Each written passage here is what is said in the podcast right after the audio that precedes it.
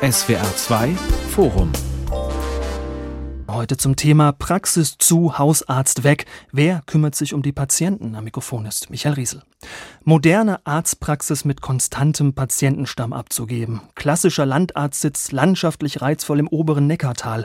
Hoher Freizeitwert und sehr gute Infrastruktur. So klingen sie, die Anzeigen von Ärztinnen und Ärzten, die Nachfolger für ihre Praxis suchen, oft ohne Erfolg. Allein im Südwesten fehlen nach Angaben der Kassenärztlichen Vereinigung über 900 Hausärzte, vor allem in der Provinz.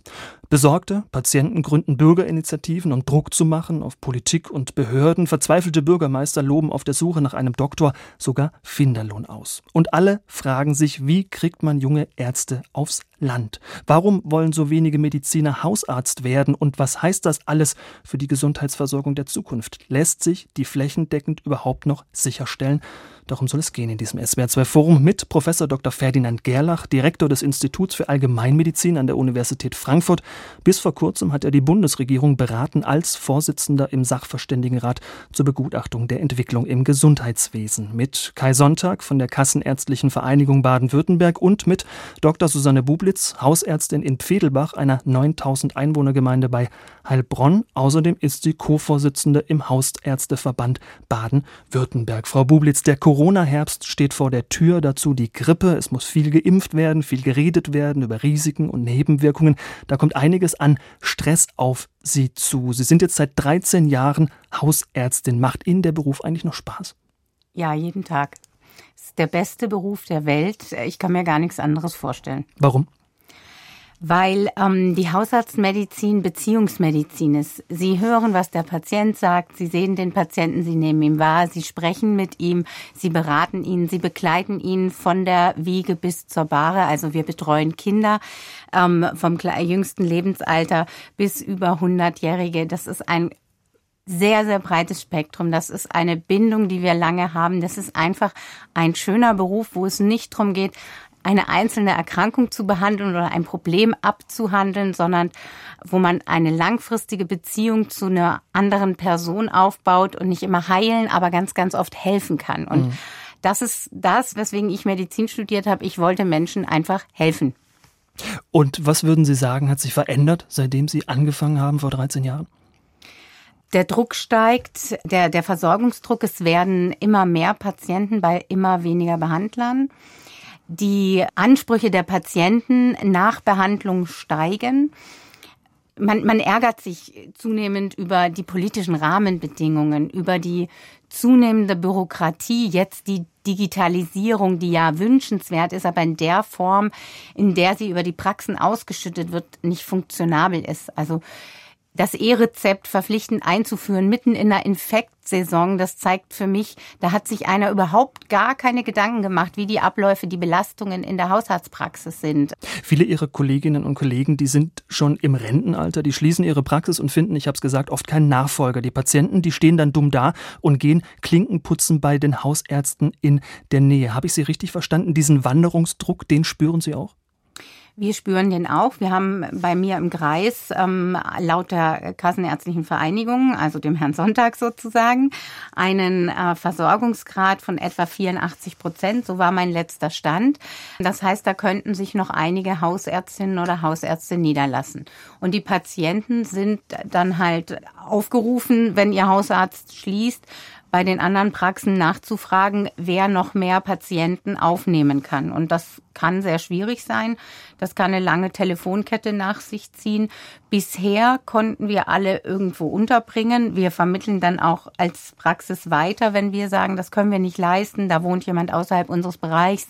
Das machen wir nicht. Wenn da mal ein Hausbesuch anfällt, kann ich auch nicht 30 Kilometer fahren, um den Patienten zu sehen. Im Moment äh, ist es so, dass es für die Patienten sehr viel Zeit erfordert und sehr aufwendig ist, einen neuen Hausarzt bei uns im Kreis zu finden, aber es gelingt ihnen meistens. Hm. Herr Sonntag, diese Telefonketten, von denen Frau Bublitz spricht, kennen Sie das auch, dass Patienten sich bei Ihnen melden, weil sie keinen Hausarzt mehr finden? Die Kassenärztliche Vereinigung betreibt ja auch eine Terminservicestelle die auch Termine für Fachärzte und auch bei Hausärzten vermittelt. Und da schlagen natürlich auch viele Patientinnen und Patienten auf, die auf der Suche nach einem Hausarzt sind, unter anderem deswegen, weil der bisherige zugemacht hat und keinen Nachfolger gefunden hat.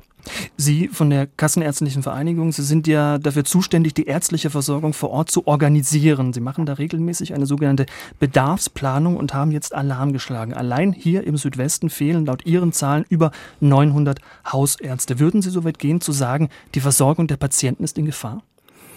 Die Versorgung der Patienten ist natürlich in Gefahr. Also in Gefahr dahingehend, dass wir immer größere Sorgen haben, wie die Versorgung insgesamt sichergestellt werden kann. Und die Situation, die Sie ähm, anfangs beschrieben haben, kommt jetzt nicht überraschend. Also die Ärztinnen und Ärzte, die ihre Praxen aufgeben, machen das ja nicht ad hoc, sondern meistens schon mit Ansage. Wir wissen um den Altersdurchschnitt unserer Mitglieder und haben deswegen schon vor Jahren ähm, davor gewarnt, dass uns ein Versorgungsengpass insgesamt bevorsteht. Und ähm, wir haben aber nicht den Eindruck gehabt, dass wir gehört wurden. Und deswegen ist die Situation jetzt so, wie sie ist. Hm. Gibt es denn da Hotspots, äh, Gebiete, wo die Lage besonders schlimm ist? Es gibt Hotspots, in denen die Lage besonders schwierig ist. Aber ich darf mir erlauben, Sie in einem Punkt auf alle Fälle zu korrigieren. Wir haben nicht in der Form ein Landarztproblem. Also in der Form, dass man sagen kann, in den Ballungsgebieten, vereinfacht ausgedrückt, ist es gut und auf dem Land schlecht. Wir haben auch große Probleme in den Ballungszentren. Wir haben die Bezirksvorsteher aus den Stadtbezirken in Stuttgart, die bei uns sich melden, weil sie sich um die Versorgung vor Ort Sorgen machen. Und deswegen ist es nicht so, dass wir jetzt sagen könnten, wir, wir haben vor allem ein Problem auf dem Land. Da wird es vielleicht ein bisschen deutlicher, weil es da halt dann nicht so viele Ärzte gibt. Aber es leben natürlich auch nicht so viele Menschen dort. Mhm. Und es ist auch nicht so, dass die Ärzte nicht bereit sind, aufs Land zu gehen. Das Problem ist viel vielschichtiger nachher.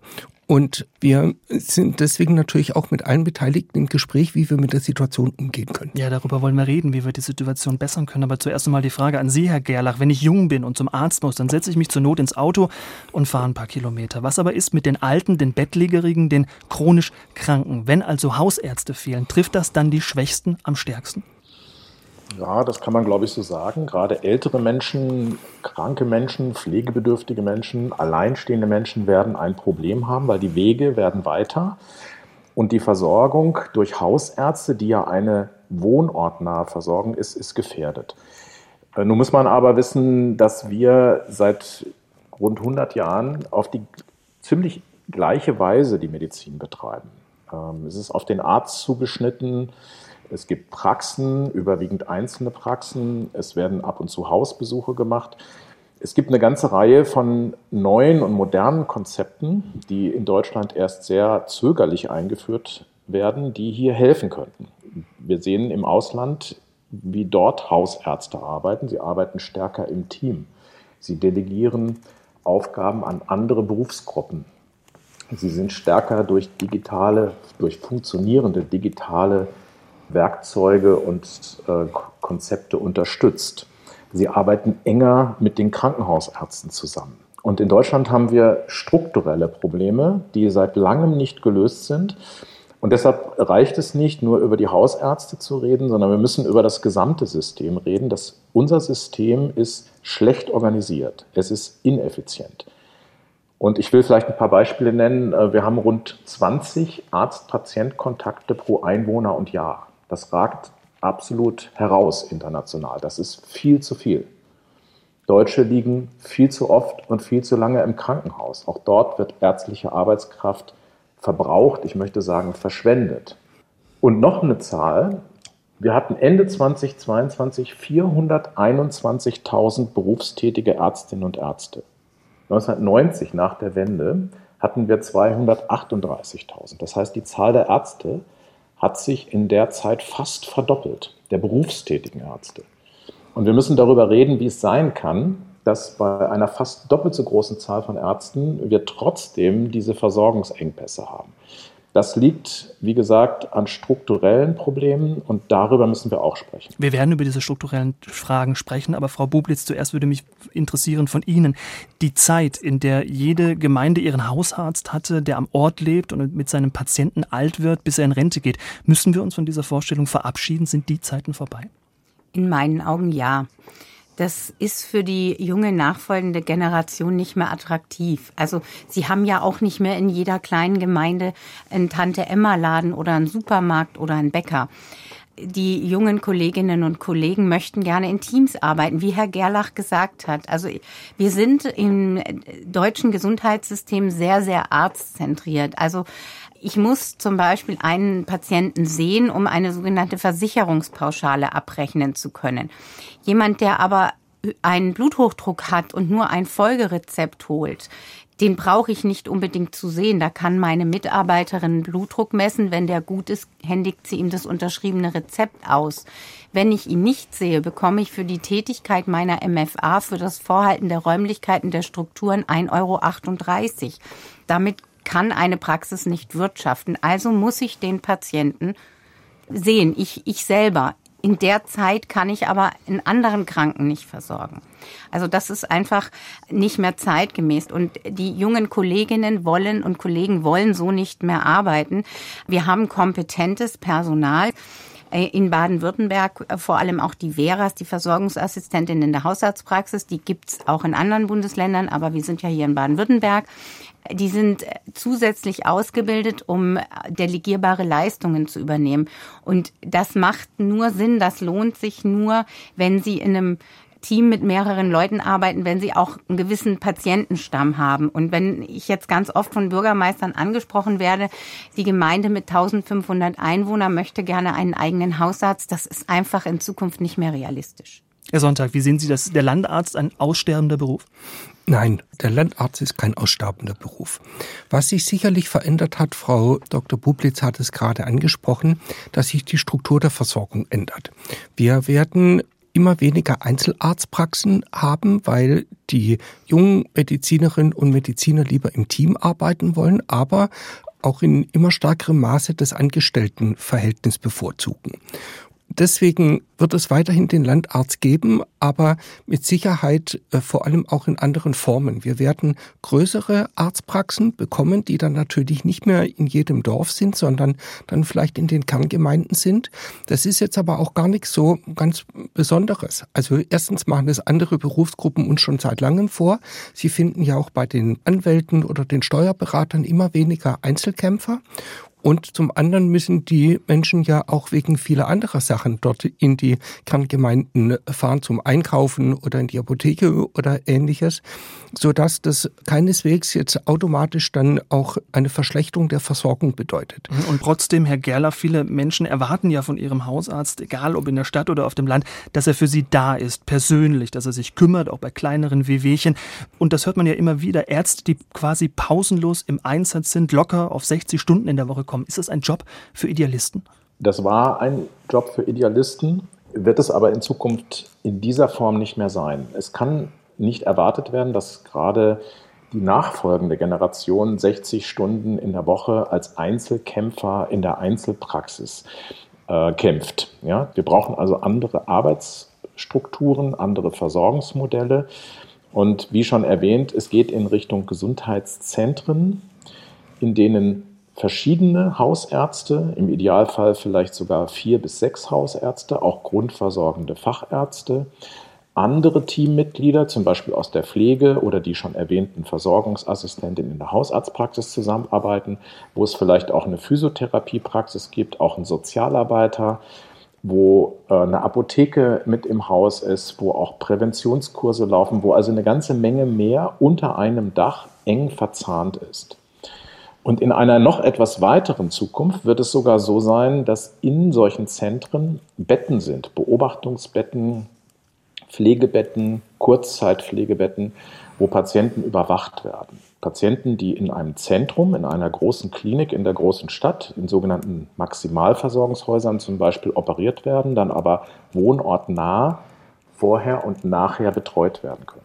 Also die Medizin wird sich strukturell ändern müssen Die Einzelpraxis mit dem idealistischen Einzelkämpfer wird es nur noch in Ausnahmefällen geben. Mhm. Wir reden jetzt über den idealistischen Einzelkämpfer, als sei er so eine Art von Auslaufmodell. Aber Frau Bublitz, es gibt ja auch Stimmen aus der Hausärzteschaft, die blicken nicht so positiv auf die Arbeitseinstellung der jungen Generation. Die hadern eher damit und sagen, die haben die falsche Einstellung, die haben eine falsche Arbeitsmoral. Da sind wir ja mittendrin in so einer gesamtgesellschaftlichen Leistungsdebatte. Wie viel bin ich eigentlich noch bereit zu leisten? Wie gucken Sie da drauf?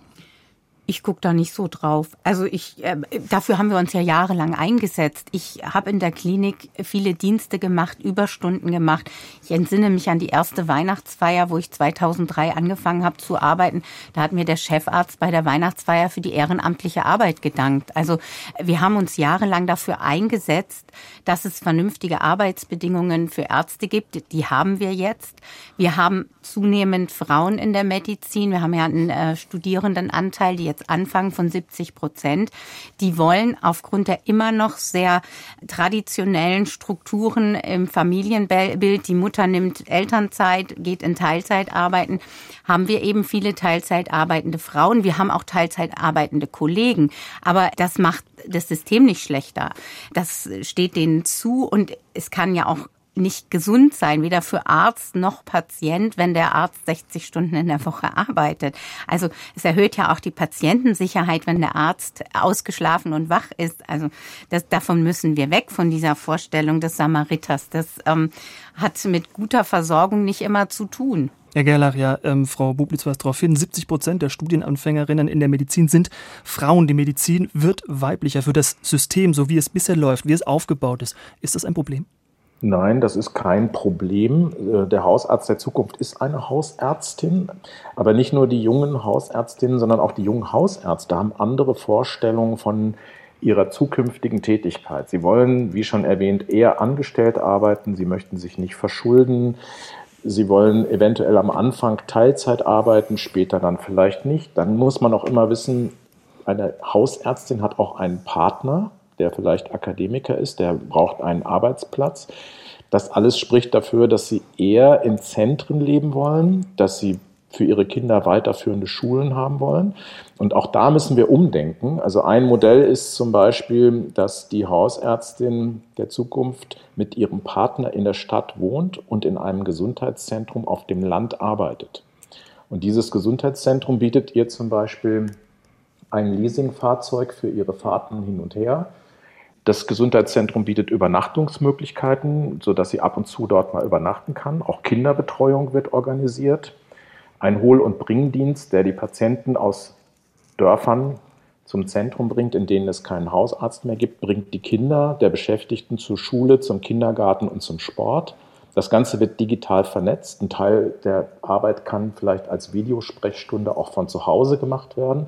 Und vielleicht sehen Sie an diesen Beispielen, da verändert sich extrem viel. Andere Berufsgruppen übernehmen Teile der Routineversorgung.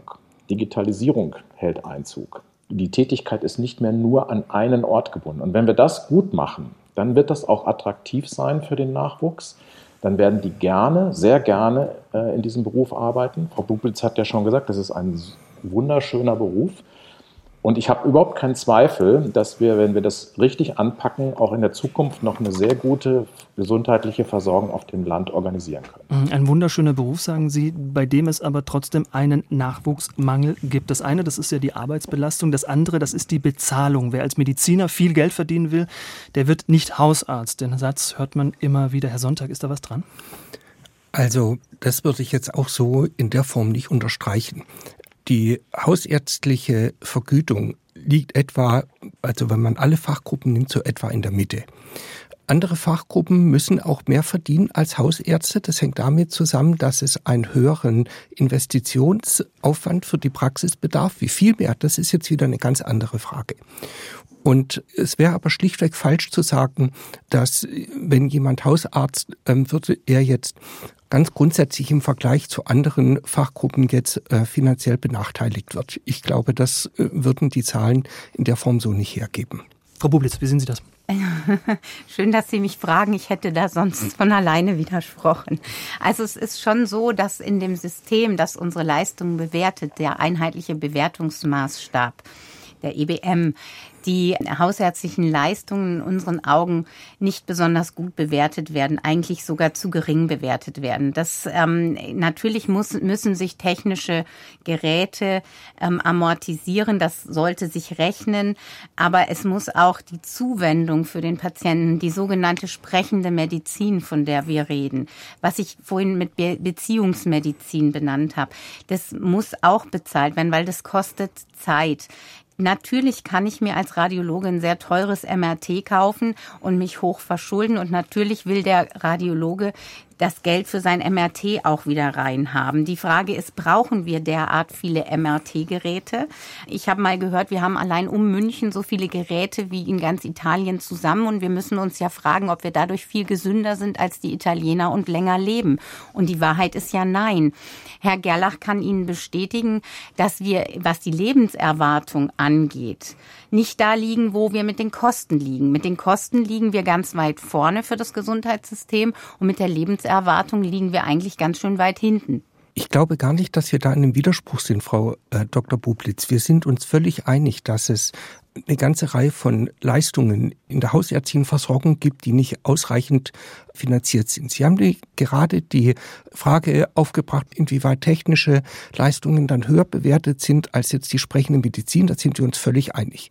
Also es wäre zwingend notwendig, dass gerade dieser äh, Part der menschlichen Zuwendung, der ja ein, ein Kern Bereich der medizinischen Leistung und gerade auch der hausärztlichen medizinischen Leistung ausmacht, dass der deutlich höher bewertet wird und auch einen deutlich größeren Stellenwert bekommt.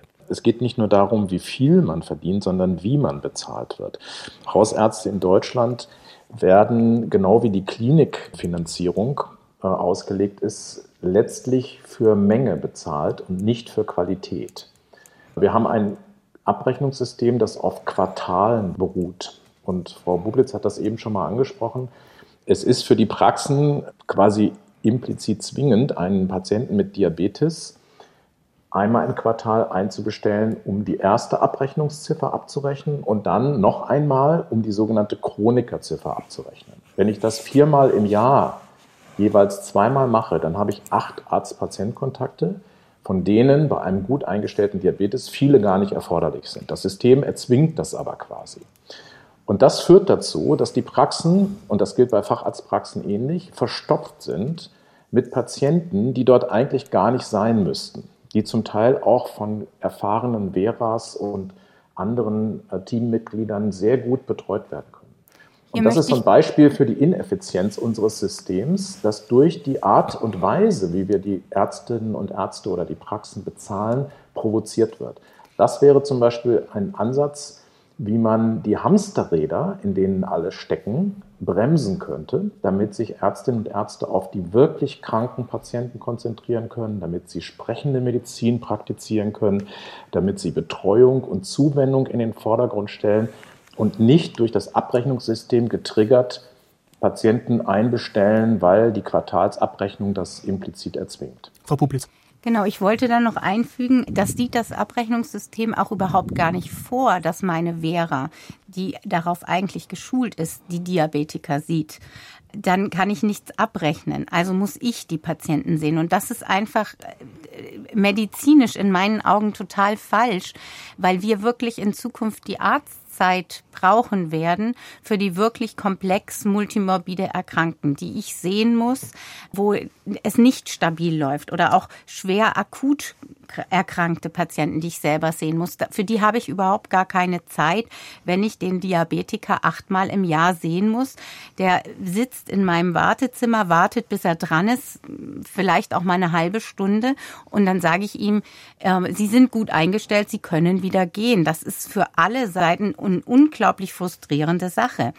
Wir haben in Baden-Württemberg das versucht, über die haushaltszentrierte Versorgung so auch ein bisschen zu ähm, lösen, wo wir mit Pauschalen arbeiten. Das sind sogenannte Vorhaltepauschalen. Also ich halte die Arztpraxis vor, das Team, die Geräte, die es ja auch in der Hausarztpraxis gibt und bekomme dafür Pauschalen, dass ich zur Verfügung stehe, wenn der Patient einen Bedarf hat. Das nimmt mich aus dem von Herrn Gerlach ähm, äh, erwähnten Hamsterrad. Man muss nicht eine Leistung erbringen, um sie abrechnen zu können, sondern ich erbringe eine Leistung, weil sie medizinisch notwendig ist. Und das ist in meinen Augen das viel, viel sinnvollere System, weil ich mich auf die Patienten zentriere und nicht auf die Abrechnung. Der Sonntag, also doch ein System mit vielen Fehlern? Es ist ein System mit vielen Fehlern. Es ist ein System, welches historisch gewachsen ist und auch der, Leistungskatalog und die Frage, wie die Vergütung oder auf welcher Basis die Vergütung heute gewährleistet wird, ist auch schon viele Jahre alt. Deswegen gibt es ohne jeden Zweifel da deutlichen Verbesserungsbedarf. Ich möchte da ganz kurz auch mal eine Lanze für unsere KV in Baden-Württemberg brechen, weil die bemüht sich wirklich sehr für die Hausärzte, aber die ist natürlich an politische Rahmenbedingungen gebunden. Es ist ja nicht so, dass sich der Herr Sonntag oder die Mitarbeiter der KV gewisse Dinge so ausdenken, sondern das ist einfach auch die Politik, die die Rahmenbedingungen festlegt, in denen die KV agiert. Und gleichzeitig wird oft die KV dann aufgefordert, das Problem, was man der Politik schon vor Jahren prophezeit hat, wie Herr Gerlach gesagt hat, das sollen die jetzt lösen. Sie sind ja schließlich für die Sicherstellung verantwortlich. Aber die Bedingungen, in denen die KV agieren kann, die gibt die Politik vor. Herr Gerlach, wer hat denn da eigentlich geschlafen? Wer hat denn da eigentlich gepennt? Weil der Ärztemangel, der hat sich über Jahre, möglicherweise über Jahrzehnte aufgebaut. Also wem ist denn dafür eigentlich die Schuld in die Schuhe zu schieben? Also ich möchte nochmal betonen, es gibt keinen allgemeinen Ärztemangel, obwohl die Mehrzahl der Ärzte das selber so erlebt im Alltag. Die Zahl der Ärzte hat sich, wie gesagt, seit der Wende fast verdoppelt. Wir haben hauptsächlich eine erstens doppelte Fehlverteilung. Die meisten Ärzte sind dort, wo wir sie am wenigsten benötigen. Ja, wahrscheinlich in den wohlhabenden Stadtvierteln von Stuttgart und anderen Großstädten, aber schon in den ärmeren Stadtteilen und auf dem Land fehlen sie. Das ist eine regionale Fehlverteilung. Dann haben wir eine Fehlverteilung nach Disziplinen. Wir brauchen dringend primär versorgende Hausärzte. Wir bilden aber nur ungefähr 12 Prozent aller Ärztinnen und Ärzte zum Facharzt für Allgemeinmedizin weiter. Das müsste mehr beeinflusst werden. Wir produzieren Fachspezialisten in enormer Zahl, international sehr viel mehr und das auch noch doppelt. Wir haben Kardiologen zum Beispiel und Orthopäden in den Kliniken und gleichzeitig in der ambulanten Versorgung. Wenn Sie in Europa gucken, in den Niederlanden, in Großbritannien, in allen skandinavischen Ländern, haben wir dort Primärarztsysteme, wo die Hausärzte für die ambulante Versorgung zuständig sind. Und die Fachspezialisten sind an den Kliniken beziehungsweise konzentriert in bestimmten Einrichtungen. Das ist ein Strukturproblem. Und solange wir die doppelte Fehlverteilung nicht korrigieren, können wir immer mehr Ärzte in das System schicken, die dann in Hamsterrädern, wir haben ja eben darüber gesprochen, wie das mit der Abrechnung und den Arzt-Patienten-Kontakten ist, die dann in Hamsterrädern äh, hochtourig unterwegs sind. Mhm. Und das gleiche Problem haben wir bei den Kliniken. Ja. Wir haben zu viele Kliniken und zu viele Bürgerinnen und Bürger sind zu oft und zu lange in Kliniken. Das kann man im internationalen Vergleich sehr klar sehen. Deshalb ist auch die jetzt diskutierte Krankenhausstrukturreform so wichtig. Und beides, obwohl es immer getrennt diskutiert wird, hängt eng zusammen, weil wir setzen Ärzte im ambulanten Bereich und im Kliniken ein und beide sind im Hamsterrad. Das ist nicht gut für die Beschäftigten, nicht gut für die Ärzte und ganz bestimmt auch nicht für die Patienten. Frau und da gibt es nicht eine Ursache, sondern mehrere und nicht einen Verantwortlichen, sondern die Politik, die Selbstverwaltung in erster Linie, die müssen jetzt gemeinsam Weichen stellen, damit dieser Wahnsinn aufhört. Mhm. Ich möchte das gleich, gleich mit einem Beispiel unterlegen.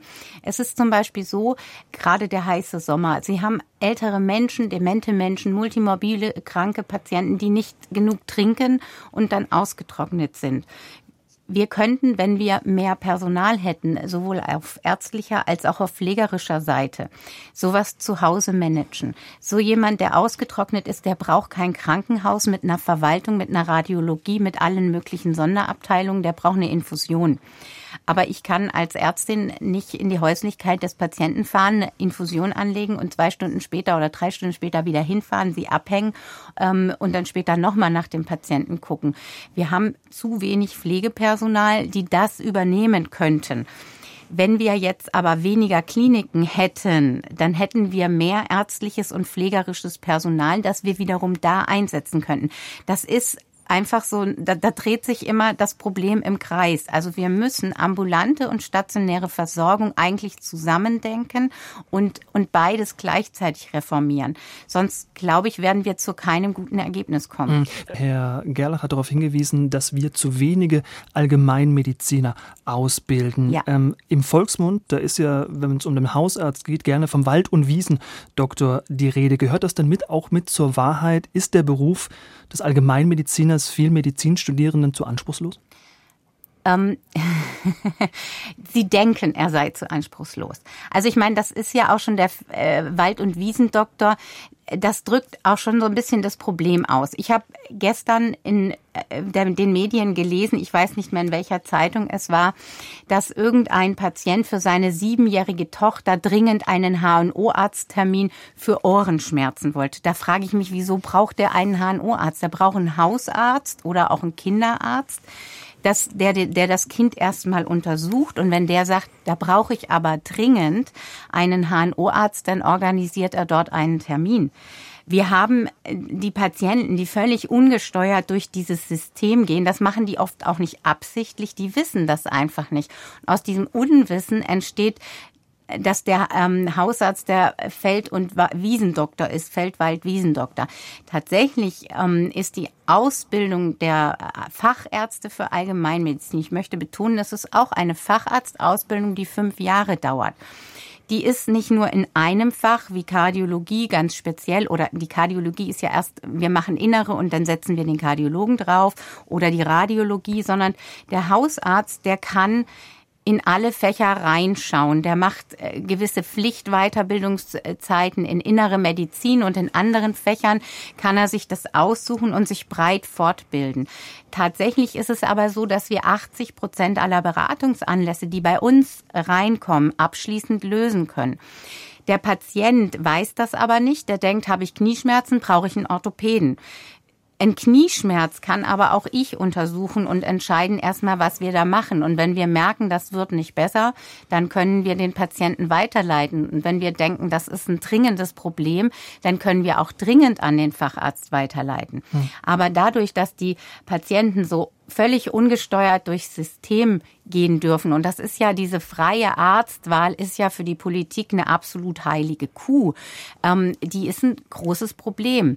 Ich habe überhaupt nichts für eine freie Arztwahl, aber die muss ich erstmal auf den Hausarzt beziehen, weil wenn der Hausarzt 80 Prozent der Probleme wegschaffen kann, dann haben sie auch wieder Platz für Patienten beim Facharzt. Wir merken das im Moment, dass wenn ich den Facharzt anrufe, weil ich denke, da muss der Patient jetzt hin, beim Lungenfacharzt zum Beispiel, da wird mir ein dringlicher Termin, den ich im August ausmache, als Kollegin im November angeboten.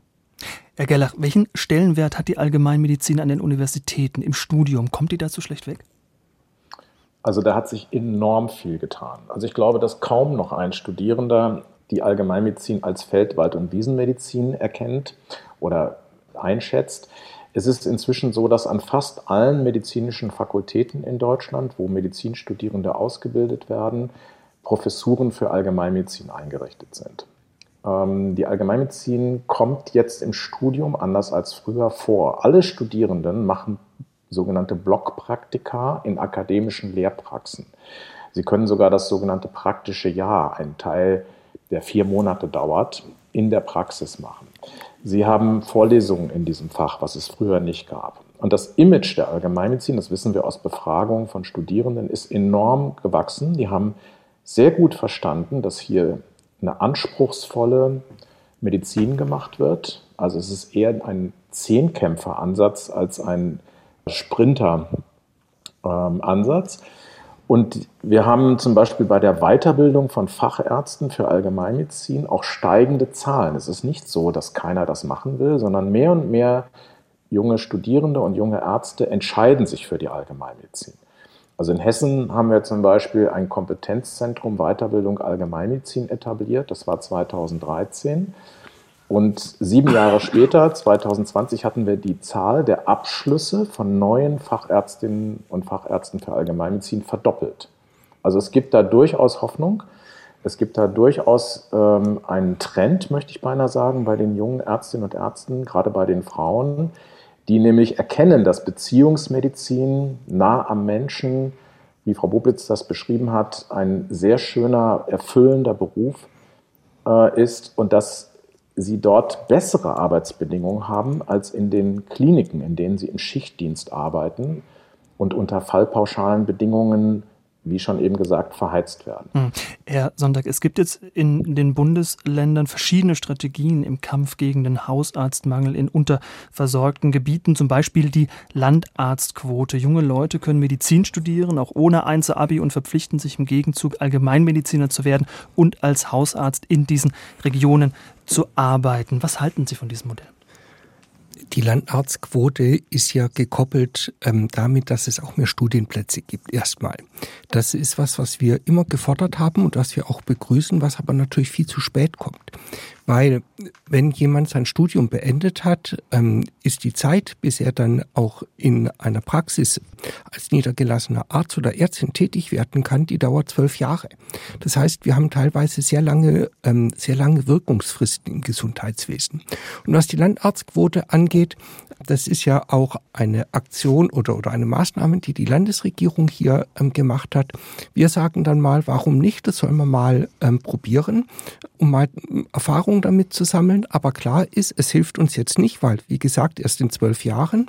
Und das Zweite ist, ähm, wir werden dann mal sehen, wie viele dann auch wirklich in einer Landarztpraxis dann nachher arbeiten, beziehungsweise wie viele das dann einfach in Anführungszeichen nur als eine Möglichkeit nutzen, um halt an einen Studienplatz zu, äh, zu kommen, den sie sonst nicht bekommen hätten. Mhm. Frau Bublitz, ich möchte Ihnen das Zitat eines Hausarztkollegen aus Potsdam vorlesen, Ulrich Wüllenkemper. Der hat gesagt, Zitat, mittelmäßige Abiturienten, die per se nicht ungeeignet sind für den Arztberuf, sollen einen Knebelvertrag eingehen. Medizinstudienplatz gegen die Verpflichtung, eine Landarzttätigkeit aufzunehmen. Hier wird die fehlende Attraktivität des Berufsbilds Hausarzt amtlich zementiert und für jeden erkennbar. Die guten Abiturienten werden Facharzt, die schlechteren dürfen nur Hausarzt werden. Welcher Politiker denkt sich so etwas nur aus?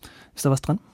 Also das ist genau das, was wir als Hausärzteverband äh, vorhergesagt haben. Wir waren als Hausärzteverband gegen diese Landarztquote weil wir gedacht haben, genau so wird's dann heißen. Also generell kann man natürlich das Auswahlkriterium Abiturnote für ein Medizinstudium, ein, ein Studium, was sehr viele Soft Skills auch erfordert, sehr viel Empathie, das kann man grundsätzlich in Frage stellen. Natürlich ist immer die Gefahr, dass das so, so rüberkommt. Ich selber bin jetzt im letzten Semester in der Auswahlkommission gewesen als Hausärztin für die Landarztquote und ich habe dort sehr, sehr viele junge Menschen erlebt, die für mich sehr differenziert waren, sich sehr gut überlegt haben, warum sie sich auf diese Landarztquote beworben haben wo auch viele nicht, nicht direkt nach dem Abitur mit schlechtem Abitur kamen, sondern ja mit Zweier-Abitur. Oder, also ich, sie kriegen ja in Heidelberg schon mit 1,0er Abi keinen Studienplatz mehr. Ja, da ist ja jemand, der ein 1,8er Studi äh, Abitur hat, ist ja kein, kein schlechter Schüler gewesen, aber der hat in Deutschland schon keine Chance mehr auf den, auf den Studienplatz. Und ich habe in dieser Auswahlkommission sehr viele Menschen erlebt, die ähm, schon eine abgeschlossene Berufsausbildung in einem medizinischen Beruf hatten, Rettungsassistent, Rettungssanitäter, Pflegekraft, Krankengymnasten, die auch schon das als Chance jetzt sehen, sich nochmal weiter zu qualifizieren und die eben auch durch ihre Berufsausbildung schon über diese Soft Skills verfügen, die man braucht. Also ja, das war unsere Befürchtung, dass das so gesehen werden könnte und das wird vielleicht auch mancherorts so gesehen. Ich glaube schon, dass da auch gute Ärzte rauskommen und dass die Abiturnote generell nicht das Hauptkriterium sein sollte, die Fähigkeit eines Menschen zu bewerten, ob er Arzt sein kann oder nicht. Unsere Sorge ist eigentlich viel mehr jetzt mal unabhängig von der Frage, wie man zur Landarztquote steht, dass das so eine Alibi-Veranstaltung ist. Also ich will ja. damit sagen, Die Politik sagt, wir haben einen Hausärztemangel, gegen den Hausärztemangel machen wir die Landarztquote und damit haben wir jetzt unseren Job getan. Und äh, weil wir tun ja etwas. Und das ist oder wäre natürlich fatal, weil die Landarztquote wird, selbst wenn sie funktionieren sollte, mal angenommen, äh, wenn überhaupt dann nur einen kleinen Teil des Problems insgesamt lösen können. Herr Gerlach, die Landarztquote, eine Alibi-Veranstaltung? Ich habe am Anfang genauso argumentiert wie der Kollege aus Potsdam, weil ich auch dieses Bedenken habe. Ich würde es grundsätzlich besser finden, wenn wir motivierte äh, junge Studierende äh, gewinnen und sie in einem freiwilligen sogenannten Landarzt-Track an diese Aufgabe heranführen. Wir haben das in Hessen äh, so gemacht, dass wir, auch dort gibt es eine Landarztquote, die Studierenden, die über die Quote zugelassen wurden, mit freiwillig am Fach Allgemeinmedizin Interessierten zusammenbringen und dann nicht wie in fast allen anderen Bundesländern alleine lassen, sondern die werden in Gruppen wie in einem Klassenverband äh, zusammengebracht. Die unterstützen sich gegenseitig, die tauschen sich aus, die kriegen spezielle Seminare für die Vorbereitung auf die Tätigkeit als Landarzt. Es gibt Mentoring-Gruppen, wo erfahrene ältere Studierende und erfahrene Landärzte sich mit den jungen Studierenden austauschen. Und die erfahren dann zum Beispiel auch, wo es innovative Gesundheitsmodelle gibt. Und ich glaube, in so einem Zusammenhang, wenn man die da auf die Aufgabe vorbereitet, wenn man sie nicht alleine lässt, wenn man ihnen die Angst davon nimmt, die Verantwortung übernehmen zu müssen als Landarzt, dann wird man sehr viel mehr Erfolg haben und sehr viel mehr junge Studierende und dann später junge Ärztinnen und Ärzte für die Tätigkeit im ländlichen Raum gewinnen. Ich, ich, stimme ihm grundsätzlich zu, aber es ist ja viel zu wenig. Wir haben hm. jetzt in Baden-Württemberg über 900 fehlende Allgemeinmediziner, Hausärzte. 37 Prozent ungefähr sind über 60 Jahre alt, werden also vielleicht in den nächsten zehn Jahren in Ruhestand gehen oder arbeiten über 70 hinaus. Das wissen wir nicht. Und wenn wir jetzt äh, knapp 100 Studierende jedes Jahr in der Landarztquote haben, ist das ja nur ein Tropfen aus, auf dem heißen Stein. Insofern, ich stimme Herrn Gerlach absolut zu. Man kann da was richtig, richtig Gutes draus machen. Ich glaube, wie gesagt, auch überhaupt nicht, dass das schlechte Studierende sind. Im Gegenteil, die sind teilweise hochmotiviert. Und diese Mischung mit Freiwilligen in Anführungszeichen äh, klingt super. Da haben wir leider in Baden-Württemberg, weiß ich nicht, ob wir sowas haben. Ich habe da leider keinen, keinen Einblick. Aber ähm, ich glaube einfach, es sind zu wenig. Deswegen eine Alibi-Veranstaltung. Dann lassen Sie uns zur Schlussrunde kommen und da bitte ich Sie um eine ehrliche Einschätzung. Wenn es um die ärztliche Versorgung auf dem Land geht, wird es da weiter Einschnitte geben? Werden Patienten Abstriche machen müssen, Herr Gerlach? Ja, das wird so sein. Die Wege werden weiter sein. Es wird nicht in jedem Ort einen Hausarzt geben. Aber es besteht die Chance, dass wir, wenn wir das Gesundheitswesen modernisieren, die Strukturen verändern, die Funktion von Praxen und Kliniken näher zusammenbringen, lokale Gesundheitszentren schaffen, im Team arbeiten, dann kann da was Gutes draus entstehen und dann können sogar die Patienten auch im ländlichen Raum gut, wenn wir es richtig machen, sogar besser versorgt werden. Ich stimme dem Herrn Gerlach da voll zu. Das Gesundheitssystem ist ein, eine solidar, ein solidarisches System. Die Patienten werden Einschnitte hinnehmen müssen wie längere Wege, aber sie werden vielleicht auch selber dazu beitragen müssen, das System nicht unberechtigt in Anspruch zu nehmen. Zum Beispiel die, die Notfallversorgung, die Krankenhausambulanz. Also wir werden mehr investieren müssen in Gesundheitskompetenz, dass Patienten auch ihre Beschwerden besser einschätzen können. Wenn sie seit vier Tagen Kopfschmerzen haben und dann Freitagabend Kopfschmerzen googeln, kommt in der Summe immer Hirntumor bei Google raus. Und dann geht der Patient halt freitagsabends in die Notfallpraxis oder in die Notfallambulanz des Krankenhauses. Da brauchen wir Patienten, die auch kompetent sind, das eben anders zu handhaben. Ich glaube, das gehört auch dazu in Zukunft, dass die Patienten auch ein bisschen mit uns mitgehen und ähm, bereit sind, sich da auch weiter ich sag mal, weiterzuentwickeln oder weiterzubilden. Ich kann auch meinen Vorrednern in der Richtung nur zustimmen. Es wird Einschnitte geben, es wird weitere Wege geben. In der gesundheitlichen Versorgung wird es weniger eine Wünsch dir was Veranstaltung geben. Weitere Wege müssen aber keineswegs bedeuten, dass es automatisch schlechter ist, weil es kann dadurch auch ähm, nochmal in anderer Form durchaus zu Qualitätssteigerungen oder Vorteilen kommen, wenn es größere Zentren gibt, die längere Öffnungszeiten haben. Deswegen sehe ich jetzt die gesundheitliche Versorgung auf dem Land keineswegs am Ende. Vielen Dank. Praxis zu, Hausarzt weg. Wer kümmert sich um die Patienten? Das war heute unser Thema im SWR 2 Forum und diskutiert haben Susanne Bublitz, Co-Vorsitzende im Hausärzteverband Baden-Württemberg, Kai Sonntag von der Kassenärztlichen Vereinigung Baden-Württemberg und Ferdinand Gerlach, Direktor des Instituts für Allgemeinmedizin an der Universität Frankfurt. Mein Name ist Michael Riesel. Ich sage danke fürs Zuhören und machen Sie es gut.